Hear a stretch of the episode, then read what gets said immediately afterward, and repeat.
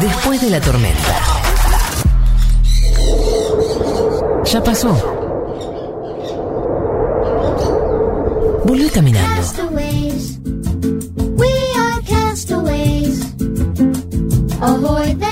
Esto es Castaways, vamos a hacerlo cortito porque tenemos una entrevista muy interesante en Objetos Maravillosos con eh, las Torres Gemelas. Vamos a estar hablando de la parte técnica, cómo fueron construidas. Algo Sí, señor, la va- geopolítica en minutos hablando con Gabriel Merino. Bien, algo que nos nutra el alma, que no, no sea solo entretenimiento. El que trae solo entretenimiento soy yo. Y en este caso, No, te- no se rebaje así. no, porque el entretenimiento es algo muy, muy importante. Tienes razón. Eh, 10 notas que mandan a hacer a los noteros en una jornada de elecciones. Hay un pequeño disclaimer que voy a hacer que tiene que ver con el periodismo deportivo. El periodismo deportivo es un tipo de periodismo que está acostumbrado a cubrir horas y horas y horas de programación sin datos, ¿no? Eh, antes de un partido, por ejemplo, pueden hacer una previa de seis horas en la cual no tienen nada para decir. Sin embargo, esas seis horas tienen que cubrirse. Sin embargo, el periodismo político o el periodismo de interés general no está acostumbrado a esto. Por lo general se habla de lo que está pasando en el momento, lo que pasa en el día, una opinión sobre el tema, pero nunca se, im- eh, se llena el espacio, ¿no? Eh, no sé si me explico lo que quiero decir. Nunca se habla por hablar. Claro. Nunca es sin red. Qué talento ese, ¿eh? Qué fruta más noble. Es lo más, lo más difícil. Por eso a nosotros nos gusta tanto nuestro movilero amigo Alejandro que- Moreira. Moreira, que estuvo que de la nada te inventa una nota. Sí. Eh, el periodista no está acostumbrado a esto. Entonces, ¿qué hace un canal de televisión, un móvil, eh, en un canal de noticias o en un programa de televisión abierta que capaz que ese domingo tiene que hacer eh, la cobertura de las elecciones y no está tan acostumbrado? Bueno, recurre a 10 eh, lugares muy característicos que en todas las elecciones lo vamos a ver, que no revisten ningún interés periodístico, que no agregan ningún tipo de información, que ni siquiera eh, incorporan algo simpático, gracioso, algo que te haga divertir, es solo para llenar el agujero de esas 4, 5, 6 horas de transmisión que tienen que hacer antes que diga son las 6 de la tarde, ganó eh, Rodri Larreta. Son muchas horas también que hay que hacer. Son ¿eh? muchas horas. Sí, sí, Yo sí. te traigo las 10 más características. 10 que yo las voy a nombrar y ustedes automáticamente se van a ver a ese pobre notero tratando de hacer esto. ¿Sí? El puesto número 10, el almuerzo de los políticos después de haber votado. Por lo general, Perdón, perdón, el perdón, político, perdón, perdón, sí. perdón, perdón, perdón. María del Mar, estás muteada. ¿Quiere decir algo, Mar? Ah, no la escuché, perdón. Porque estaba muteada seguramente. No, no, eh, no, no era ningún aporte, era un a ver, pero gracias por avisarme que estaba muteada. Muchísimas gracias. No, Estoy muy emocionada eh, con este de Caloco. Es realmente conmovedor. Después me gustaría que me agregues en Colombia si esto se da o si no se da y si no, que, cuáles son las cosas que podrías aportar para que el movilero nuestro pueda incorporar más herramientas a esto de la jornada de elecciones larga, en que los pobres tipos tienen que salir en el móvil sin información, no tienen nada para decir. Pobres santos, realmente. El puesto número 10 es el almuerzo de los políticos. Por lo general, en este país, los políticos votan muy temprano en la mañana Sí. y después van a almorzar. Y uno no se sabe bien por qué, pero eso es una noticia en sí misma. Y te dicen acá almorzó Alberto Fernández con Leandro Santoro, comieron un churrasco, Y eh, pidieron perdón, ensalada de rúcula. Hay, Hay, hay un, no te quiero spoilear, pero hay un desayuno que es clásico también. un desayuno Ese que lo es para los periodistas. Ese lo tenés. No lo tengo, no lo tengo. Ah, bueno, pero el espacio Juntos por el Cambio históricamente desayuna Históricamente hace eso. en el Café Tortoni, ¿verdad? Totalmente. Eh, el almuerzo es algo característico más eh, de otra época también, esto de ir a cubrir, porque es un momento donde el político acaba de votar, no se puede decir a quién votó, visto que hay una cosa de la veda. No, se habla de la participación siempre. Sí, siempre se dice, hasta ahora no hubo problemas, no hubo casos graves de, de denuncia, La no hubo de la democracia. Sí, hay que agradecer en este país que Muy de cassette, muy de cassette. cualquier es todo de casi por eso Sí. es tan poco interesante y por eso no se entiende mal, por qué se hace. Puesto número 9, otra otro móvil que se hace muy en jornada de elecciones es una pequeña denuncia de fraude en alguna mesa perdida en alguna localidad que nos caiga mal. Si es el 5N podría ser en Balvanera y si es en Claro. eh, TN es en La Matanza seguramente. Claro. Una denuncia en la cual aparece un, un político de la oposición que hace caso a, esta, a esa supuesta denuncia y se queja de que los fiscales están robando boletas, que no está tal cosa, tal otra. Podría ser una Paula Oliveto, podría Sí, ser sí. una Florencia ¿Es tan, Arieto. ¿Es tan fácil diagramar una cobertura electoral al final? Yo te la estoy enseñando. Si sos estudiante de periodismo, acá tenés todos los Si- tips. Si, sos estudiante de gerente de programación de un canal, ya con esto con esto. podés hacer seis horas de móviles. Eh, por ejemplo, el puesto número 8 es el móvil desde el búnker vacío, que quizás sea el móvil más innecesario de la historia. Cuatro y media de la tarde, aparece el chabón que está por cubrir lo que todavía no va a suceder, eh, no está sucediendo aún. El único que quizás está es el mago sin dientes. Entonces ya te sale y dice, este es el búnker que queda en la calle tanto, dentro de un rato ya van a llegar algunos dirigentes que están acá, que vi pasar por allá tal cual, y dije tal cosa. Eh, yo debo decir dos cosas. Primero, soy adicta a esa cobertura non-stop eh, en la que una diría pongan música, ¿no? Soy Sí. súper adicta a la nota de color y además me encanta el momento del búnker. La alfombra roja del búnker me fascina, eh, de todos los búnkers y además eh, los comentarios que empiezan a surgir sobre los caterings de, de los Ay, búnkers. vos sabés que yo. Estas, estas son las primeras elecciones que no estuve en el búnker de Cambiemos. Mira, Desde 2013. Oiga. extrañaste. O sea, estuve 2015, 2017, las dos, Te 2019. salivaba la boca, que como el Eh, perro Pavlov, eh, pensabas no, en fosforito. ya te diría que Jornada ya- de elecciones, fosforito. Ya en 2019 ya había decaído el tema catering. Yo me acuerdo 2017 un lujo, calzones, crisis. calzones, niches, eh, calentitos, Ah, bollos, una cosa medio hasta de comida judía, ¿no? Y, y ya en 2019 ya había eh, nada, empanadas, just empanadas. Totalmente. Esta, bueno. vez, esta vez hubo eh, Pero se- la nota en el búnker post 6 de la tarde me parece absolutamente interesante, absolutamente agrega información. Pero antes de las 6, Yo el búnker vacío. salía a las 5 de la tarde, ¿sabes qué decía? ¿Qué salías así? La música que estaba sonando. Claro, nada, Airbag, nada. Agapornis. es llenar la nada. Eh, los horarios, siempre te pasan una planificación de a qué hora habla Sí. primero el ministro del Interior, después va a hablar los candidatos de la ciudad, después los candidatos de la provincia, después los candidatos nacionales. Y se espera, vi pasar a lo lejos a Frigerio, ¿viste? ah, eso también, name dropping, es- name dropping siempre va en una cobertura. Ay, qué hermoso. Bueno, puesto número 7, cosas que se hacen en la jornada de elecciones, movilero que tiene que El tipo que tiene 174 años e igual fue a votar y es un milagro de la democracia y es una persona que hay que bajarle la urna y que todos aplauden y que vota seguramente a Aldo Rico y le tienen que decir, no señor, ya no es más candidato Aldo Rico y el tipo dice, igual la voy a votar porque es una fiesta de la democracia, voy a votar a Videla. Esa, esa es la típica nota del señor de 174 años que vota. Vamos al puesto número 6, el prófugo que eh, fue a votar y lo metieron preso, lo detuvieron, eh, porque tenía pedido de captura internacional, pero sin Te embargo amo, se presentó. te amo. esa nota siempre garpa, especialmente garpa más en medios eh, de portales y noticias de minuto a minuto. Capaz no es tan móvil en vivo, pero es una noticia que siempre se cuenta al aire en algún momento en la jornada de elecciones.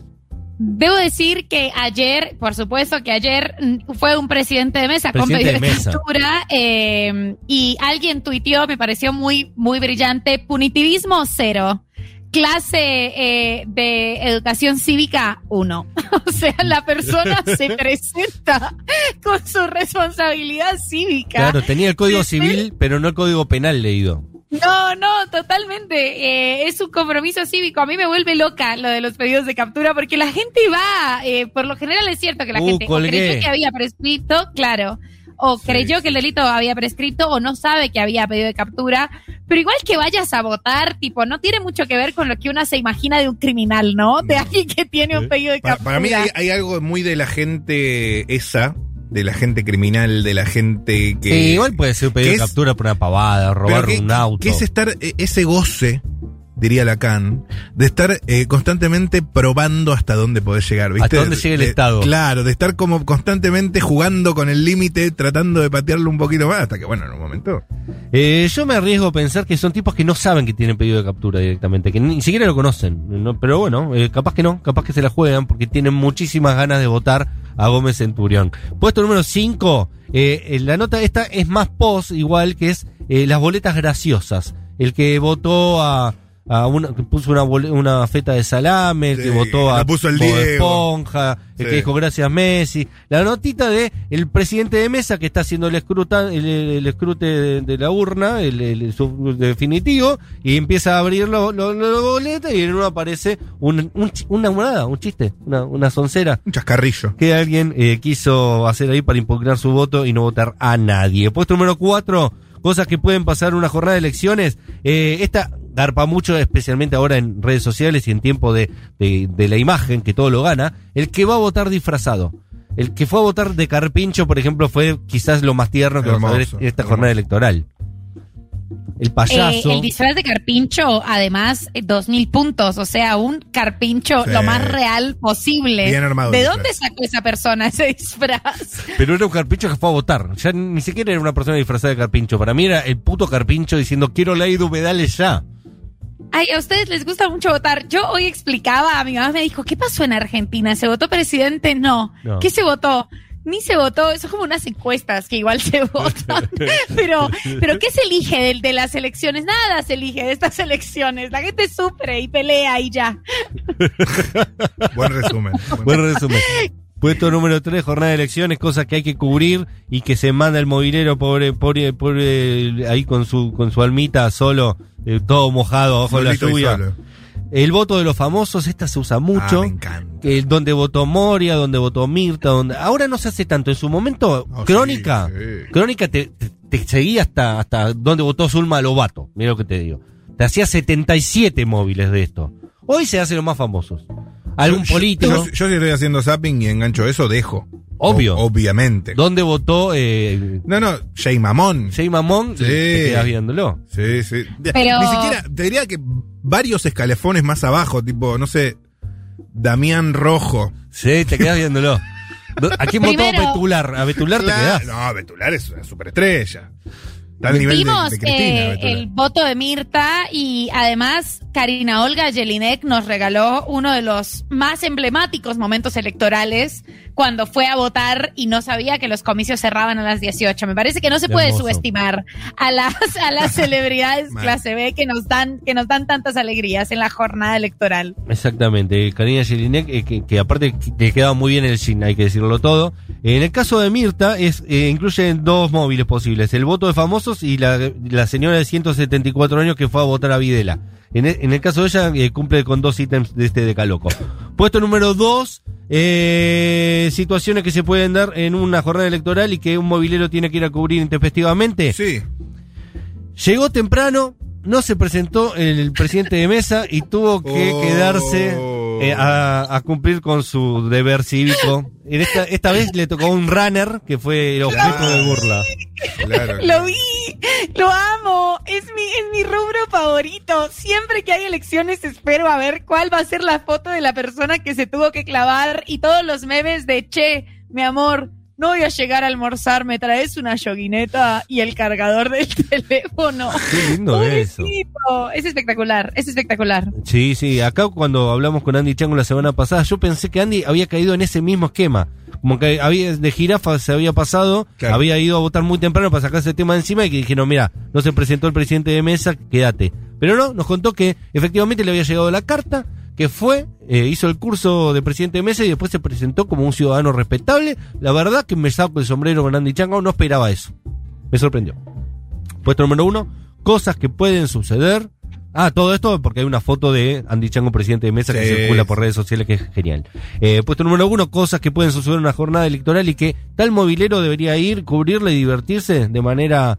eh, esta justo es la que no, es la que no divierte, es la más innecesaria, la menos divertida, la, como diría Marilena Fuseneco, la menos... Eh, la- ¿Cómo es que dice? No me parece nada apetitosa esta nota. Nada apetitosa la nota desde el centro de cómputos. Ay, siem- siempre. que siempre. todavía no están correo, llegando los en el telegramas en el correo central. Se hacía antes, ahora no sé dónde porque no hay más correo Es central. verdad, es verdad, es verdad. no sé. Entonces el centro de cómputos es eh, un tipo con unos tipos atrás trabajando, cargando cosas, que Sí. se ve que eh, Son- pasa Ni gente. siquiera son un par de, de, de plasmas, de teles. Que sí, ¿No? ahora son té, antes se veía gente eh, cargando cosas y el tipo nunca tiene nada para decir Nah, el- porque el- el, el pobrecito. tipo- la información que tiene es la de la página.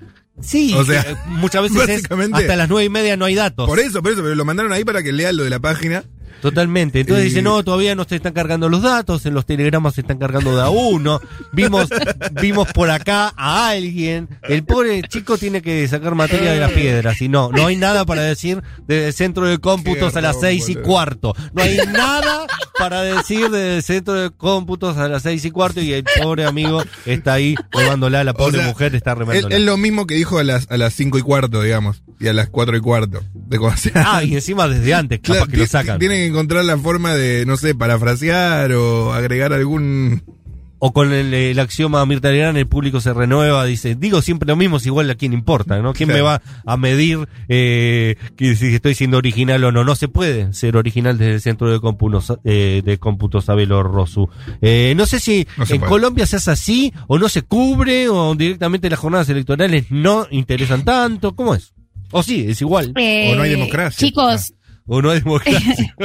Eh, es una democracia muy viciada, no se sigue tanto. Yo hace muchos años igual no veo la, la cobertura minuto a minuto de una jornada electoral porque es difícil verlo desde, desde Argentina. No se sigue como acá. Sí hay, o sea, sí empieza a haber mucho búnker. Eh, se espera los discursos, como siempre se está muy pendiente de, de qué onda, eh, quién reconoce primero la derrota. El punto de votación en el que siempre están es un lugar que es como el equivalente de la rural, que se llama Corferias, que es donde la gente me parece que vota por defecto. Digamos, si vos no inscribiste tu cédula en un lugar, te mandaba en Bogotá, al menos esto en Bogotá, eh, te manda a votar ahí. Entonces es un lugar al que concurre muchísima gente y ahí por lo general hay como preguntas y después también salen cosas bizarras, pero como por lo general estoy en Argentina, cuando hay elecciones acá, sigo como una cobertura mm, medio escueta y no tengo el, el Crónica TV de lo bizarro de las elecciones. Igual ustedes son unos fanáticos de, de la democracia. Ustedes son unos fanáticos de las elecciones. Lo que yo digo de las PASO no es que hay que quitarlas, pero el tema de que sean simultáneas no es necesario. Bueno, es una ley votada por el Congreso Nacional. No, no critique nuestra nuestra democracia, María del Mar Ramón Vélez. Eh, ¿Dónde votó el pibe de Valderrama? En la mesa tanto de Antioquia, An- Antioquía, me gustaría esa nota igual. ¿eh? El pibe Valderrama sufragando, cumpliendo con su deber, votando a la derecha y que no nos enteremos que está votando a Duque. Eh, todas esas cosas. Gracias, Mar.